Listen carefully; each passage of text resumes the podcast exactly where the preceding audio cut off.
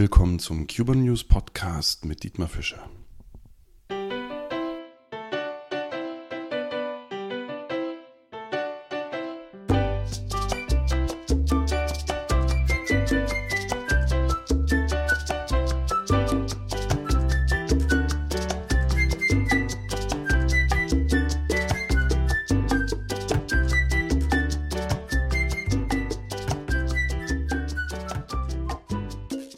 Willkommen zur fünften Folge des Cuba-Casts. Heute schauen wir uns eine Sache an, die extrem typisch ist für Kuba, die Oldtimer. Also unsere Frage heute, was hat es denn mit den ganzen Oldtimer in Kuba auf sich? Ja, wir fangen an mit einem Zitat von Jorge Bacalao. Kuba ist das einzige Land auf der Welt, in dem dir der Taxifahrer sagt, wohin er fahren will. Das ist ein Witz über das klassische kubanische Taxi, genau das Sammeltaxi. Aber zuerst etwas über die Geschichte. Warum kommt es denn, dass es so viele Oldtimer in Kuba gibt? In der DDR gab es sowas ja auch nicht. Okay, die Lösung ist relativ simpel. Das sind Überlebende der vorrevolutionären Zeit. Ja klar, die Leute hatten die Autos, dann kam die Revolution und sie durften sie behalten. Das heißt, mit den alten Autos, die vor 1959 hergestellt waren, war der Handel erlaubt, war Privatbesitz erlaubt, während es mit Autos, die danach gebaut waren, was in der Zeit der Lada oder der Moskwitsch ist, die konnte man nur erwerben, wenn man entweder Dollar hatte oder Zugang hatte. Das heißt, man war in irgendeiner Form privilegiert oder es waren staatliche Autos. Und als dann in den 2000ern die Reformen kamen, man selbstständig werden konnte, waren das die einzigen privaten Autos, die auf den Straßen waren. Und die wurden dann relativ schnell zu Taxis. Nicht alle dieser Autos, die vor 1959 in Privatbesitz waren, blieben auch dort. Es gab durchaus auch Enteignungen. Der Staat hatte sich ein paar Modelle unter den Nagel gerissen, die er brauchte, die er haben wollte. Also insofern, sowas gab es auch. Aber grundsätzlich blieben die Autos schon in Privatbesitz. Allerdings, man konnte nichts mit anfangen. Also man konnte privat mit rumfahren, konnte sich aber nur typischerweise auch nicht mal das Benzin leisten. Was also passierte? Die ganzen Autos wurden eingemottet. Erst mit der neuen Selbstständigkeit, mit den Regeln und den 200 Berufen, die man also ergreifen konnte, war es möglich, mit dem Taxi was anzufangen, denn der Beruf des Taxifahrers gehörte zu den erlaubten Berufen. Damit kommen wir auch wieder auf unseren Witz zurück, denn es dreht sich meistens nicht um die normalen Taxis, es dreht sich in dem Fall um Sammeltaxis. Sammeltaxis kennen wir auch aus anderen Ländern. Das sind Routentaxis, das sind quasi Kleinbusse, ähm, die dann in bestimmten Routen die Passagiere fahren das heißt, wir bestimmen eben nicht, wohin es geht, sondern das Taxi fährt seine Route und wir können halt ein- und aussteigen, wann immer wir das wollen.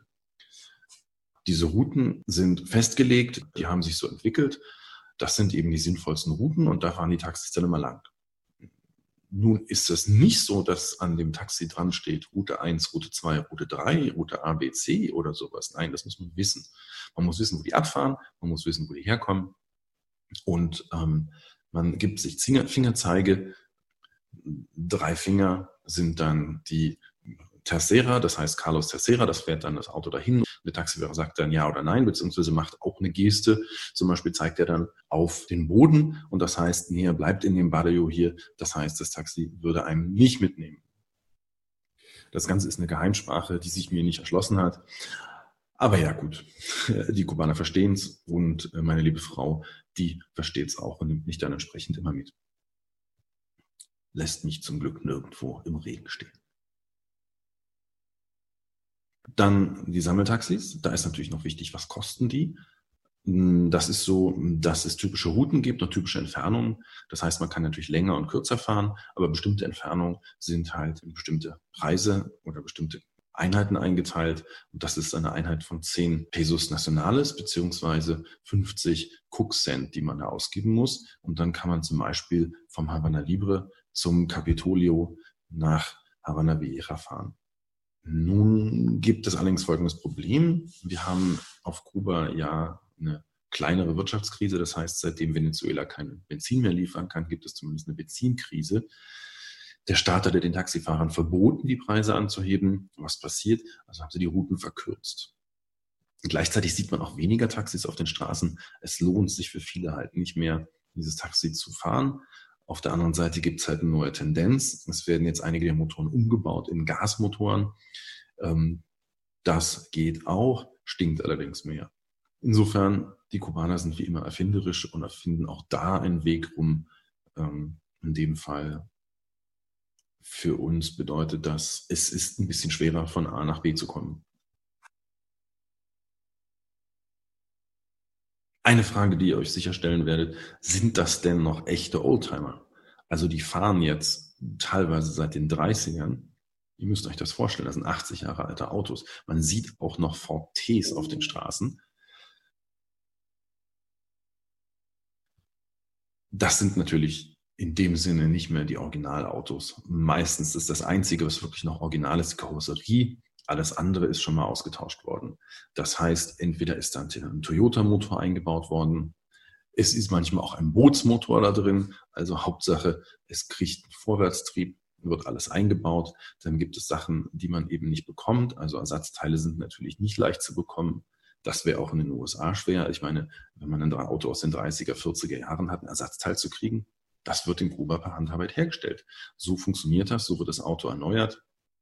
So werden dann Reifen von anderen Autos darauf gebaut. Man sieht zum Beispiel auch manchmal, ähm, dass die ähm, Armaturen, dass da russische Buchstaben sind. Naja, dann ist halt ein Moskowitsch da drin in der Karosserie. Das ist alles möglich, das ist alles machbar. Und ähm, das gibt dem Ganzen natürlich auch noch so einen gewissen Charme. Grundsätzlich ist es so, dass eine Familie von ihrem Oldtimer lebt. Ich hatte das mal mitbekommen, ähm, eine Diskussion zwischen Tochter und Vater. Die Tochter wollte zu einer Party und der Vater sollte sie da hinbringen bzw. abholen und er hat gesagt, er spinnt doch nicht, dann geht das Auto da kaputt und dann kommt kein Geld mehr rein. Insofern solle sie sich bemühen, anders dahin zu kommen. Also, das heißt, dieses Auto ist nämlich die Geldquelle. Es heißt nicht immer, dass das Auto von einem Besitzer gefahren wird. Das gibt's auch. Aber es gibt ganz auch, auch oft die Sache, dass jemand sich so ein Auto kauft und dann einen Fahrer hat, der das fährt. Da habe ich mal mit jemandem gesprochen, der sagte, die Einnahmen werden gedrittelt. Ein Drittel kriegt er als Besitzer, ein Drittel kriegt der Fahrer und ein Drittel geht in den Wagen, in die Reparatur des Wagens. Das heißt also, die Dinger sind ganz schön anfällig und ähm, da kostet es einiges immer, ähm, den Wagen am Laufen zu halten. Denn ganz klar, wenn der nicht rollt, macht er kein Geld. Eine besondere Kategorie der Oldtimer, die ihr natürlich massenhaft auf den Straßen seht, sind die Touristen-Cabrios. Schön angemalt. Typischerweise sind sie eben auch Cabrios. Ähm, schöne Ledersitze. Wenn die dann fahren, hört ihr, es ist genau das gleiche drin wie woanders. Die sind laut, die stinken. Die sind halt außen hui und innen fui wie die anderen. Aber sie tun auch ihren Dienst. Grundsätzlich ist es so, dass es natürlich in Kuba nicht so viele Cabrios gab, auch wenn das Wetter natürlich schöner ist. Aber was tut man nicht alles? Naja, man flext einfach mal das Dach ab und hat ein schönes Touristencabrio, Cabrio, baut das alles schön in Handarbeit um und kann dann einiges an Geld verdienen. Und wenn ich einiges sage, dann meine ich, da kann man wirklich viel Geld verdienen. Also die festen Steuern, die die kubanischen Touristen-Cabrio-Fahrer zahlen müssen, liegen bei ungefähr 900 COC im Monat. Das sind also 900 Dollar, also sagen wir mal 800 Euro. Das ist schon nicht ohne. Das liegt einfach daran, weil die natürlich nicht mal abgerechnet haben, wie viele Leute sie mitgenommen haben. Und da hat der Staat gesagt, okay, dann machen wir es halt anders, dann nehmen wir eine fixe Steuer.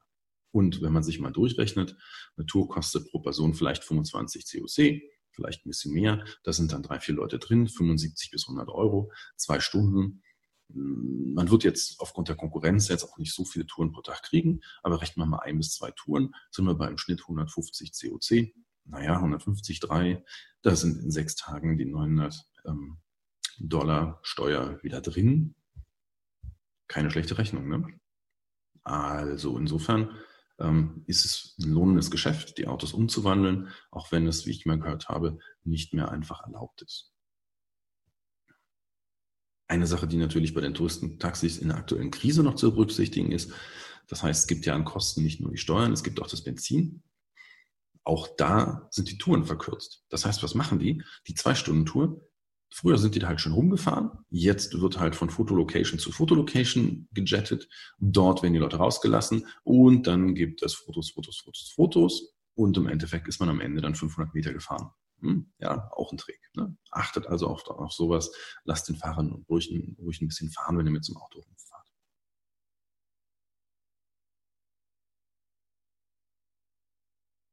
Oldtimer ist das eine, beziehungsweise Autos das eine. Es gibt aber auch noch alte Motorräder auf der Insel.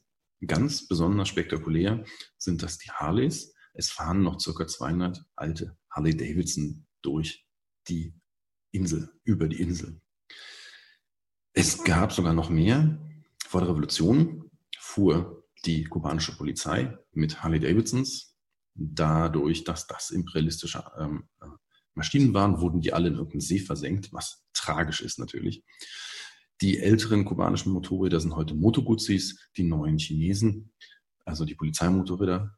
Aber es gibt eben, wie gesagt, auch noch diese 200 Original-Harleys. Da ähm, gibt es vor allen Dingen ein spektakuläres Event, wenn ihr am dritten Sonntag im Juni in Havanna seid. Da fahren diese 200 Harley-Besitzer dann ähm, auf einer kleinen privaten Tour durch die Stadt in Andenken an einen ihrer ähm, Harlistas. Also insofern solltet ihr im Juni dort sein, dritter Sonntag, das dürft ihr euch nicht entgehen lassen. Das wird auf jeden Fall aber auch laut. Ich kann mich dran erinnern, ähm, wir waren mal ähm, in einer Casa und da unten, da war ein Harley-Besitzer zu Besuch und um nachts um zwei fuhr der halt wieder weg und ich vibrierte also wirklich in meinem Bett. Also das ist schon was ganz anderes. Ein Harley aus den 50ern ist ein ganz anderes Gefühl. Also insofern spektakulär, wenn ihr die zu sehen bekommt. Die sieht man durchaus manchmal rumfahren. Neben den Harleys gibt es auch eine andere schöne, spannende Sache für uns aus Deutschland. Ähm, es gibt auch noch viele MZs, die dort rumfahren. Das sind typischerweise von den kubanischen Vertragsarbeitern. Die hatten sich dann in der DDR eine MZ gekauft, die mit rübergenommen und die sind schön gepflegt und die tun immer noch ihren Dienst. Und die Kubaner sind auch sehr stolz auf diese Motorräder, weil die wirklich gut funktionieren.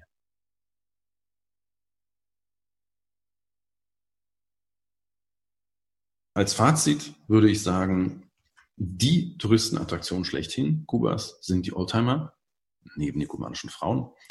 Aber ähm, für die Kubaner das Wichtige ist, sind vor allen Dingen Transportmittel, die das Leben auf Kuba aufrechterhalten. Zur Arbeit kommen, zum Einkaufen kommen, wohin auch immer. Denn es gibt zwar Busse, aber das Bussystem ist ziemlich überlastet und ähm, ohne die privaten Autos würde einfach das Leben zusammenbrechen. Insofern für uns Touristenattraktionen, für die Kubaner vor allen Dingen nötiges Mittel zum Leben. Was man in Kuba jetzt deutlich sieht, es gibt immer mehr Autos, westliche Autos ja, aber vor allen Dingen auch chinesische Autos. Das heißt, mein Gefühl sagt mir normalerweise, wenn man jetzt auf einer normalen Straße unterwegs ist, dann hat man zwischen 50 und 60, wahrscheinlich eher 70 Prozent neuere Autos und so vielleicht 30, 40 Prozent Oldtimer wenn man an bestimmten Straßen Fotos machen möchte, dann gibt es natürlich die Straßen, durch die alle ähm, alten Autos fahren. Und das ist zum Beispiel, wenn ihr in Havanna seid, vor dem Havanna Libre, da gibt es eine große Straße, da gibt es wahrscheinlich den einzigen Stau der Stadt. Dort könnt ihr dann eine ganze Reihe dieser Autos sehen und könnt die auch schön fotografieren. Ach ja, kurze Anmerkung noch. Wie nennt man diese Autos? Als Kubaner sagt man dazu Almenron oder Máquina. Das heißt, man fährt mit der Máquina oder dem Almenron Insofern, da könnt ihr ein bisschen was einfließen lassen. Auch wenn es für mich so ist, ich kann die Fahrer nicht verstehen. Also die sprechen sehr einsilbig, die sprechen, was ich nicht. Klingt wie, könnte, könnte indisch, arabisch oder zwergisch sein, ich verstehe es nicht. Und dann und die Leute wissen das. Ich weiß nicht, wie das funktioniert. Ah, vielleicht liegt es an meinem schlechten Spanisch, vielleicht kommt es noch, vielleicht ähm, ist das Auto einfach zu laut oder ich bin nicht mit aufgewachsen. Also insofern für einen Ausländer eine gewisse Herausforderung oder man muss da einfach ruhig rangehen. Ja, also zum Abschluss kann ich euch nur sagen, fahrt schnell nach Kuba, bevor sich das alles ändert. Wie gesagt, es gibt immer mehr neue Autos, die ersetzen natürlich auch langsam die Oldtimer. Insofern ähm, hin, bevor der Zug abgefahren ist. Deswegen sage ich, Saludos desde Berlin, euer Dietmar. Ach ja, bevor ich es vergesse, ihr könnt diesen Podcast natürlich abonnieren. Zum Beispiel bei iTunes könnt ihr den Abonnieren-Button klicken. Ihr könnt eine Bewertung machen. Ihr könnt aber auch in jedem anderen äh, Podcast-Tool, mit dem ihr das Ganze hört, diesen Podcast bewerten, abonnieren etc. Ich werde immer wieder neue Informationen raushauen und euch auf den Laufenden halten, wie es gerade in Kuba so steht. Gleichzeitig könnt ihr natürlich auch meine Webseite cubanews.de. Dort findet ihr Massen von Artikeln über Kuba, über die schönen Seiten von Kuba und natürlich auch hilfreiche Tipps, wenn ihr nach Kuba fahren wollt. Also das wäre es von mir. Saludos desde Berlin, euer Dietmar.